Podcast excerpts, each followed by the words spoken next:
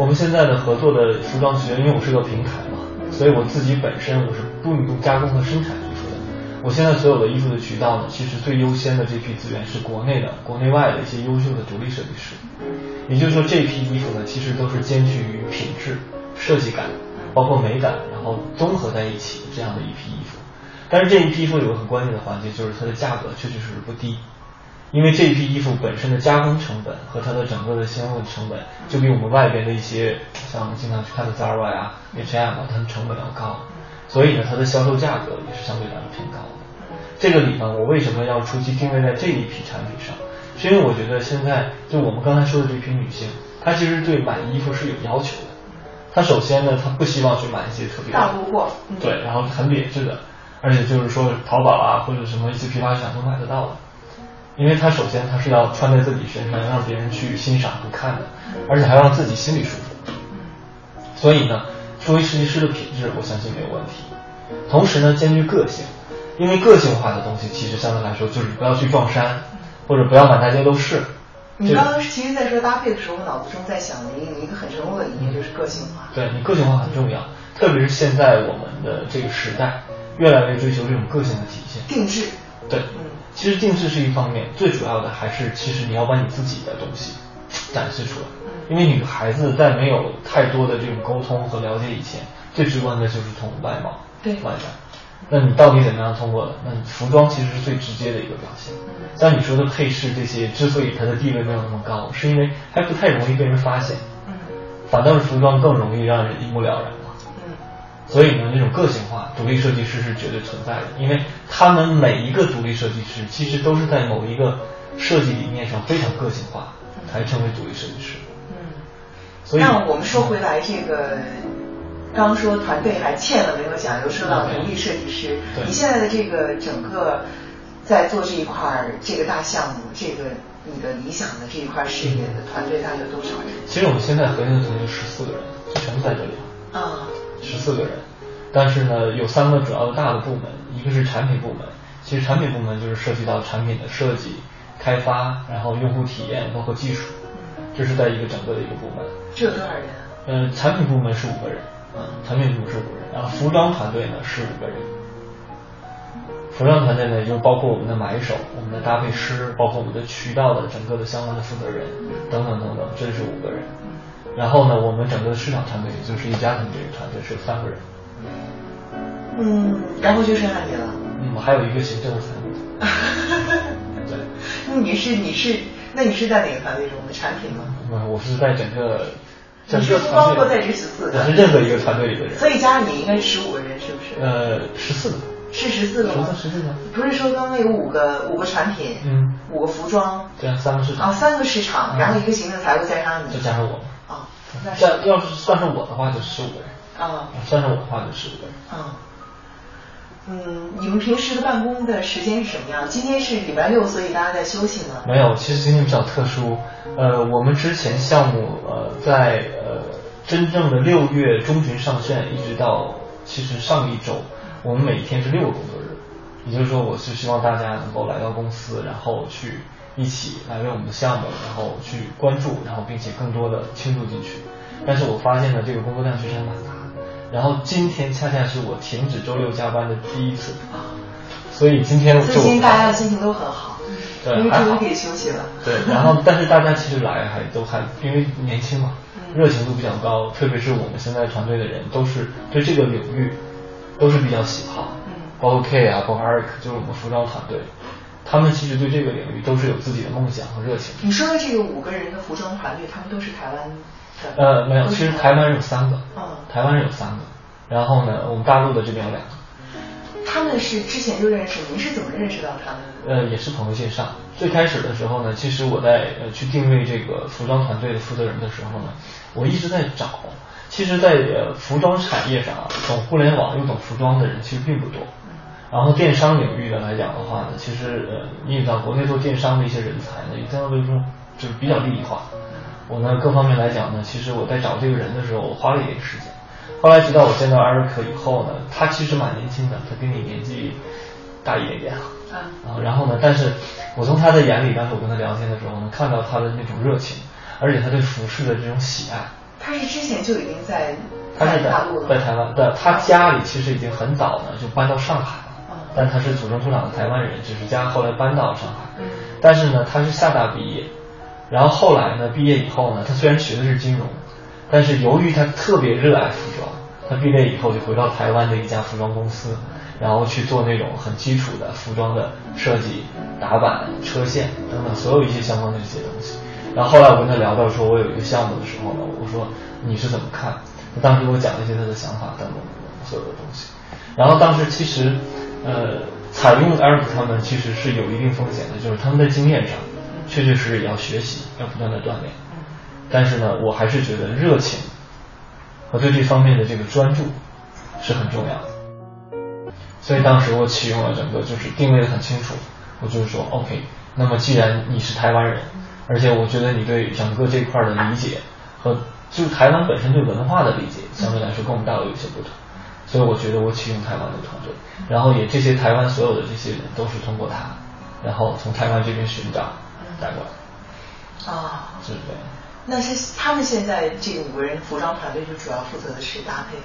呃，我们搭配只是客服的一个环节。啊，客户服务客户服务的环节。客户服务的环节。对，但其实他们也要兼顾渠道这边的筛选。啊。然后包括一些渠道合作。他们和设计师那边去对接去筛选他们的衣服。还有买手店。啊。其实我们并不会参与设计，我们会在这些已经现成的这些设计手里的服饰产品里面去筛选，我们会筛选我们想要的衣服拿过来。那你说搭配的这个是谁？谁来负责？也是他们，都是他们一起。对，都是他们一起。也就是说，他们是兼顾整个产业和客户端的这个服务的这两个职能。啊。包括其实买手，因为我们前一批其实我有定位到韩国服装嘛，然后呢，所以我派我整个台湾的团队去韩国采购了一批回来。嗯。所以就是他们职能就是在这个领域。和这些独立设计师之间的渠道你是怎么打通的？其实最开始的是通过买手店，嗯，也就是线上的买手店相对来说在国内也算成熟吧。嗯，北京可能一般，从上海那边啊，包括广州啊，其实买手店还蛮多的。这些买手店其实他们的呃货源群体就是从这些独立设计师那边拿过来，放到店里来代卖。嗯，然后呢，所以呢，我找到他们呢就会比较直接，搞定一家，然后就会搞定很多独立设计师。就这样的方式，嗯，然后后期呢，其实我们现在也开始跟一些国外的，包括法国的一些相关的品牌开始合作，而且我们现在在法国，我们那边有好的朋友在那边，算是我们的一个法国的办公室吧，他也在去跟我们去谈一些法国的一些品牌和独立设计师，然后还有另外一个好消息就是说，我们现在跟中国这边法国大使馆的投资部的参赞，我们的关系还蛮好，然后上一次呢，他也是对我们的项目。有一些关注吧，然后邀请我们的团队去到他们那边去开会，全面的了解一下。所以他真的是觉得跟他们法国这边的一些产业可能相关，所以他主动介绍法国的一些资源给我们。这样是挺好的，这块是人家来负责。当然了，对，因为说法语或者跟法国人打交道是他的强项嘛。嗯。所以呢，就是说，包括老佛爷，你知道吗？嗯。就是正好恰好老佛爷的董事长跟这个投资部参赛是好朋友。他也会帮我们对接老佛爷的品牌，包括在北京的商场的场地给我们用，这个会有助于我们以后做 Miss 模块一些线下活动的时候的产生。嗯嗯，这个呃，现在在测试阶段已经做到什么程度了？其实平均每天大概一到两个订单吧，但是仅限于在很小的范围内。嗯。因为现在这个阶段，一个是我对产品还并不达到那种满意，在我不满意的情况下，我不想花费大量的时间在推广方面，因为你可能是留不下用户的。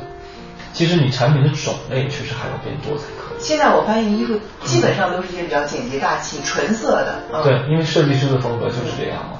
所以我其实想在下一步去扩充货源，因为你只有货源的丰富，才能够保证你去推送过去的产品更丰富一点。嗯，这是一种。还有一个其实很明显的难度，其实并不是难度，我觉得这是需要一个培养的过程。也就是说，大家在接受服务的这项理念的时候，其实还保持着一个试试看的态度。并没有把它当做一个很常规的东西，然后来接受。但是这个是我当时觉得这是一个市场整体需要去突破的地方。嗯，因为现在其实从我们做这个项目以来，我关注了很多这种所谓的竞争对手。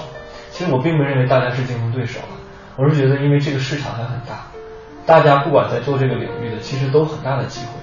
我是希望大家可以一起把这种消费升级的概念。你是想培养一种消费理念？对，消费升级，其实消费升级的理念。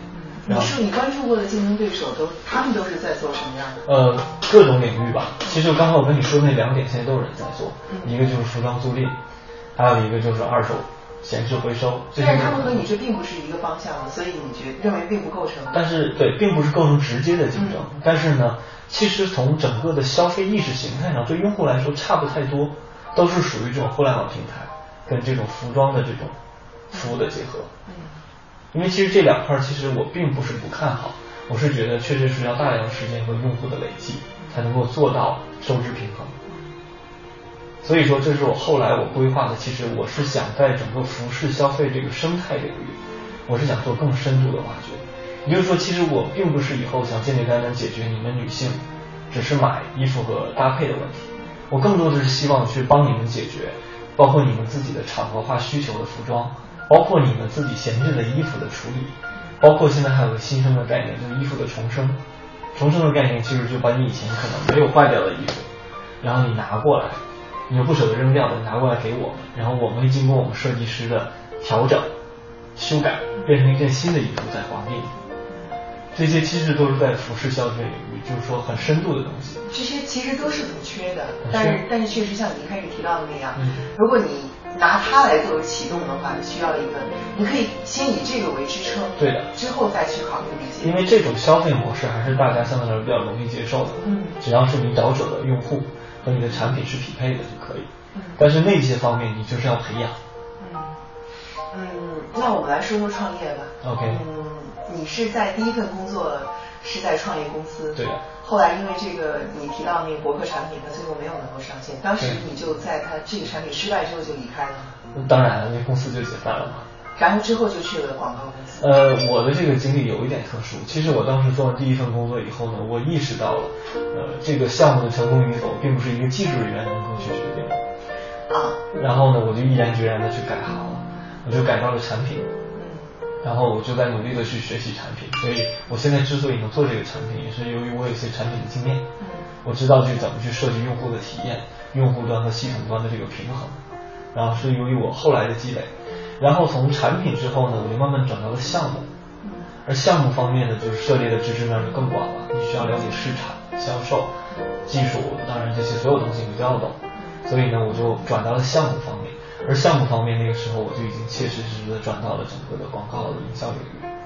然后后来呢，一家呢，其实也是我在广告公司的同事。啊，那是在什么哪一年的事情？好久以前了。三四年。那是你后来才加入到公司的，我已经在咱们的公司之前已经做了三四年了。哦。对。哦，那就是在呃一二年。一零年。一零年。一零年的时候应该是。一零年。一零年，对，零九年、一零年的时候。啊，哦，不对，应该是零八年的年末，因为我记得那年奥运会嘛。啊，对。等于那时候你们认识的？不不不，他是后来加入的。他后来加入了，我是那个公司算是元老级别。哦，我都不知道你是。我是很早的，我很早的。但是后来我的工作形式因为比较特殊，是属于一种项目的身份，所以我一直是被各大的所谓公司借来借去，借来借去，然后去做这个项目的管理啊，统筹。所以呢，我的客户经验呢，包括一些整个广告方面的营销经验呢，就会比较多。现在很多你组建起来这些人脉，也是那个时候积累下来的。嗯，其实说没有太直接的关系，但是说实话，这个对我来讲是有帮助的。啊，确实是有。那在那一份那一份工作之后，你又经历了其他的工作，才到现在创业还是？其实创业之前，我这我其实现在在做这个项目之前，有一个叫上市文化，也是我其实创立的公司。那个公司其实还是跟广告行业就比较相关的，是做公关啊，包括一些文化相关的项目。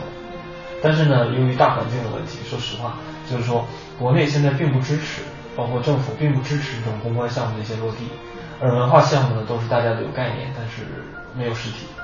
所以呢，那个时候呢，其实当然我也有自己的业务和客户一直在做，包括现在还有一小部分的客户还在维护，还在持续。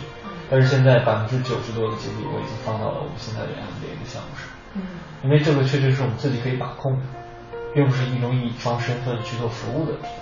嗯，你当时认识叶家的时候，他他是等于后来进入到你当时在的公司，那后来叶家出去留学的那一段是？哦，那是我留学他留学回来了，你就留学回来了，他已经回来了。那就等于你，那算是你把他从原来那公司挖掘挖出来了。现在其实中间也做了一些其他的事情。对，应该还不是。他其实已经从那边离开了，以后就我是先离开的，嗯，他后离开的。那后面让他做了一些别的事情，后来我跟他讲到了我们现在的项目。对，我也觉得特别感兴趣，所以大家在一起做。对的。啊，其实就简单来讲的话，我是觉得，就这个项目的话，一方面可以为我们现在的消费市场的用户做一方面的提升，更一方面呢，其实我也是觉得对这个产业链会有帮助。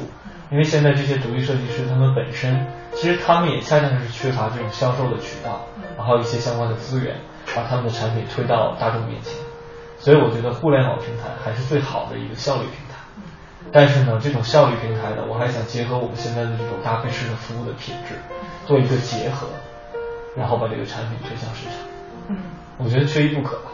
嗯，这样方我在想，你可能一开始刚从北航毕业的时候做的那个工作，更多的是要独立设计师他们在完成一个作品。差不多。后来你发现，仅凭仅仅凭你在后面做作品的话，不能让这个产品抵达到消费者的话，你的很多的设想是不能够实现的。因为你完全控制不了。因为你也知道，一个公司里的职能它是很明确的。所以我想，你现在由原来的一个生产者，你开始变成了一个安排综合效率的做架构效率的人。对，就可以说我是在策略和架构方面去做更多的思考，因为这也确实是我的职能。嗯，如果要是我会有一个，如果不是说因为这个情节，嗯，你在你原来的这个原来的广告公司做的话，你觉得你当时对自己的工作满意吗？广告公司嘛？对，就是你的你的这种创业的动机非常强。简单来说的话，就是我一定要自己做事，这是肯定的。嗯，那个是我很坚信的。像就是从我广告公司之后，我是很确定的。但是做这个项目，其实是由于源于那个情节。嗯，其实呢，因为我从生意人的角度来讲，我是要赚钱嘛。嗯，因为从赚钱的角度，我是做任何领域都可以去努力的。对。但是做产品，然后去靠这个方式去赚钱，这是需要一个很大的决心。因为你也知道，电商平台它其实需要大量的投入，所以我呢，其实作为这个项目的 founder 之一呢，我也是作为投资人，因为我现在前期的资金主要都是由我个由我个人来出嘛，所以呢是需要比较大的勇气，所以呢现在到下一个阶段呢，我也是更希望找到更合适的资本，然后来共同一起协助，然后把这个项目做起来，这是需要的，也是一个很理性的这样的一个思考过程。嗯，是。现在你们俩如果说。对这个，呃，我目前听到的消息，包括我的感受呢，我觉得我都是很有希望和信心的。你们，但是你们对于未来的困难会有什么样的预计？嗯，会不会有一时候有有时候觉得心里面不安全感？其实很简单啊，就是说，所有的互联网产品都一样，你需要前期花大量的金钱，还有 idea，去让你的产品去面向用户者。但是其实这个过程就是需要很多的时间的，就是你 idea 和钱都是要具备才能够做得到。所以呢，我们现在前期遇到的唯一的可能一个问题，谈不上是问题，而是一个过程，就是说我现在需要让产品更完善的时候，然后需要有大量的资金去把它推出去，让用户呢能够知道我们这个产品的存在，他们才可能会去使用。因为你不可能让我每一个一个一个人的去告诉，这样的效率太低。所以这个是我们目前遇到的问题，但是我觉得这个问题是随着我进进来的一些结果可能会搞定的。嗯，就 OK。包括你引入一些合伙人的，引入更多的资本的。主要是资本。嗯。因为我必须借助资本的力量，然后去来完成我的不断的这个尝试。因为其实资本的主要的最大的一个职能，它其实就是来帮我试错的。嗯。包括其实它来是帮我去做我可能自己做不到的一些事情。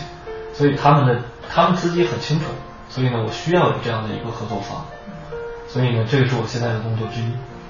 第一桶金还是很重要。嗯，是应该不是第一桶金，这应该是你的第一桶金。对，它应该是属于我的第一笔，就是跟资本打交道的自己。因为原来其实我呃也不能说排斥吧，而是原来我在这方面确实是没有明确的这个概念。但我发现呢，就是越来越清晰的，现在你做任何事情是需要借助资本的力量，嗯，因为这样的话可以让你的效率更高。嗯，我我会有一个呃，有一个问题就是有很多的，包括我们节目的听众啊，大家现在都在创业。嗯。呃，其实关于创业的这种风向的感受，我我自己感受最深的就是我在地铁上，经常会有小姑娘拿着过来拿着二维码，然后过来说：“你好，我是。”就是用极快的语速说：“你好，我是什么？”我都听清楚他什么，只要只听他说：“你加我一下，我现在正在创业。”其实前几年的话，我还是会加的。后来发现实在越来越多的时候，我真的是不堪其扰，所以现在我可能就会笑着拒绝，我就会说，是的，还是我还是先不加，因为我心想我加了，我也要取取消关注，那何必呢？是的。那你对于现在的这种创业，比如说要是有人觉得，哎，我不想打工了，我就是想去创业。其实我也可能没有资金的准备，干嘛？但是我就是想自己做一个事情。那如果要是有这么一个人面对坐在你的面前。他问你，你觉得你是什么看法？你会怎么说？这么简单来说，其实现在全民创业的这个其实还是挺坑的。嗯。因为呃，你知道，就是我给你讲一个很简单的例子。嗯。原来是一百个毕业的学生啊，里边可能有十个人创业。嗯。然后九十个人给那十个人打工就可以了。嗯。但是现在是五十个人去创业，五十个人去打工。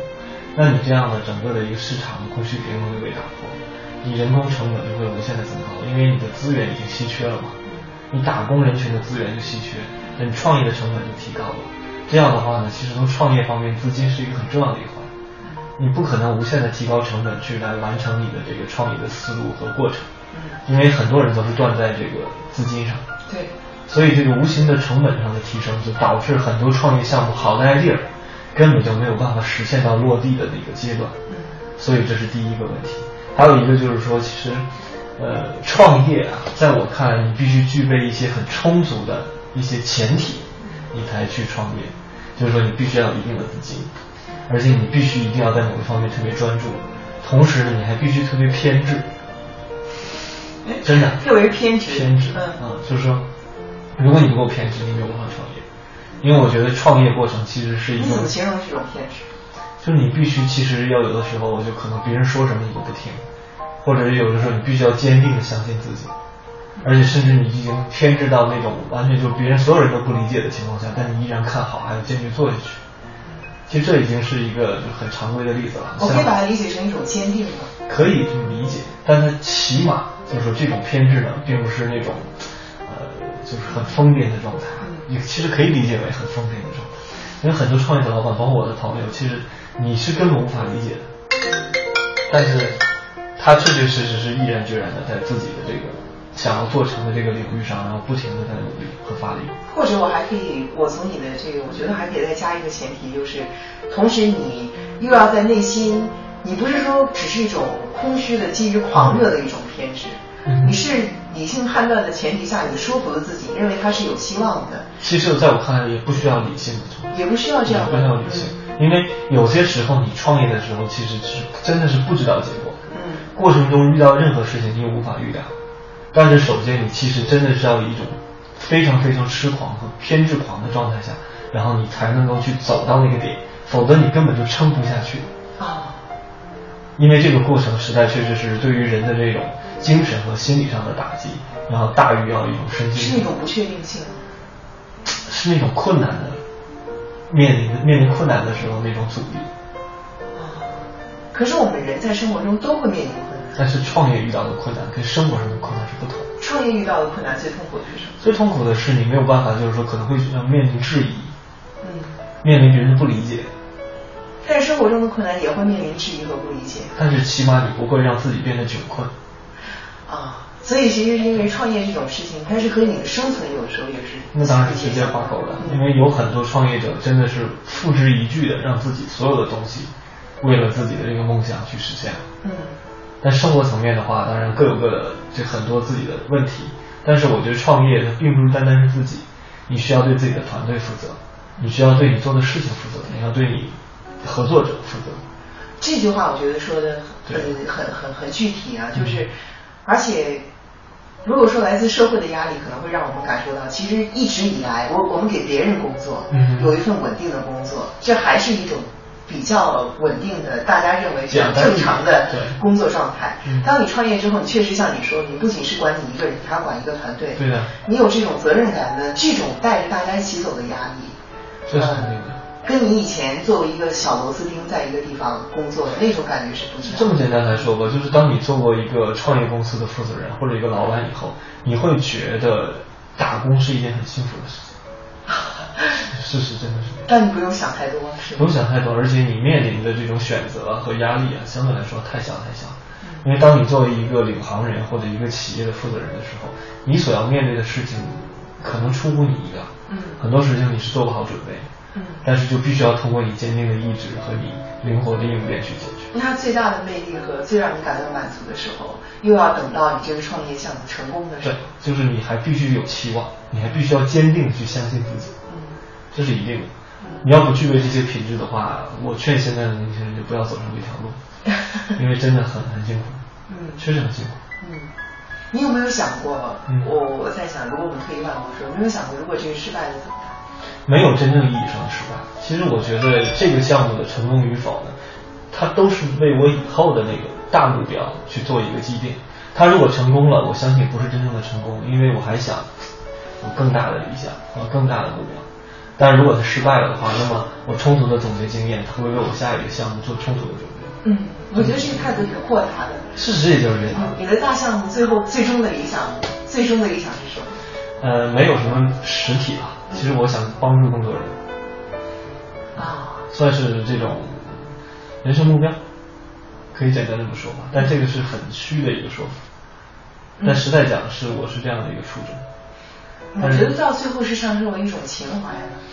其实你不管你不管做什么工作，不管干什么行业，嗯，当然你要让自己生存的幸福也是很重要。但是我们最高的目标都是想让想让整个社会，希望能够用我自己的力量贡献一些什么。嗯，你要世界和平这种话我不敢讲，但是呢，就是说想帮助更多人，就是起码我要有能力去帮助他。嗯，这个是我自己要先解决的，就是说我使自己有自己足够的能力。去帮助我想帮助的人，嗯，其实就这么简单。嗯，我最后还会有一个小的问题，是我比较好奇的。当你特别困惑，嗯嗯，遭受到一些创业中的困难的时候，你一般有什么方法能让自己离开这种情绪？啊，方法呀，其实我受到这种心态的影响的时候不太多。嗯，实话实说，因为这个跟我自己的这个成长经历有关系。因为我觉得。你自己的成长经历有关系啊，因为我本身是单亲家庭长大的，然后我从小都是自己照顾自己，所以呢，就是你知道男孩子吧，在这个从小的时候，他过早的接触社会呢，会让你思考的东西比较多，然后呢，就是说会让你磨练出相对来说那种韧性，然后去面对以后的生活。所以我觉得，其实，在创业过程当中呢，你所说的这种困惑或者质疑来讲，就在我看来，其实已经不是最大的问题。最大的问题是你怎么需要去找到方法，去坚持下来。我并没有什么具体的方法去缓解自己这样的情绪，只需要时间就可以。当你找找到方法的时候，你就自然的就自然的 OK 了。你你就是不会让自己待在这种状态中去，而是碰到这个问题了，我就想，哎，我有什么方法？其实你就马上就跳到下一个阶段去了。其实我偏执的一点，我可以给你解释一下，就是说，可能别人面对困难的时候，可能会想要不然就退却了。要不然就是会不停的去攻破的，然后会不停的就是想，但我其实在我眼前的一些困难，我会找一个更大的困难去弱化。这个我觉得很有意思。对，但事实我真的是这样。当你会发现有个更大的困难，那眼前就变成一个小问题。这是一个，其实是个好办法。我觉得这是一个挺新颖的。确实是一个办法。嗯。就我唯一能讲出来的就是这个办法。那家，你会觉得？在我们的聊天中，一直都很沉默。你会觉得他他有的时候这种偏执，你能感受得到吗？嗯，其实这就是我们合作很久。对，合作伙伴嘛，就是大家的信任，包括就是对事情的看法要一致。比如说上刚才说想要帮助更多的人，其实就包括最近啊，就是世界上发生很多事，身边发生很多事，我确实觉得能够帮助人是一个特别了不起的事。这个是我们觉得说有意义，起码自己是觉得嗯愿意为这件事情去做付出的。可能最后你讲了说，哎呀，万一失败了怎么办？其实之前也有人问过啊，就说失败了怎么办？失败了就失败了，就失败了就失败了。其实真的没有什么太多的这个什么结果。嗯。因为在我看来，这只是一个项目和事情。虽然这是我自己创立的，但是你在做这个事情之前，你就要面对好，做好这样的心理准备，它可能会失败。嗯，所以这个没有什么太多的可担心的。嗯，确实是这样。嗯，有一群人在一起为一个共同的价值观而奋斗的时候，我觉得这应该也是创业过程中给人带来的很大的快乐。这应该是其实这个团队里面更多年轻人的收获。嗯，啊，但是对于我来讲，其实我已经经历过很多次，所以 OK。嗯，但是呢，简单来说呢，就是说本身的这个项目，啊，我从一个理性的角度来说，这个项目确实是机会还是有很大的，而且呢，但是它确实需要一些呃关键的时间、关键的点做一些正确的事情，嗯，就好。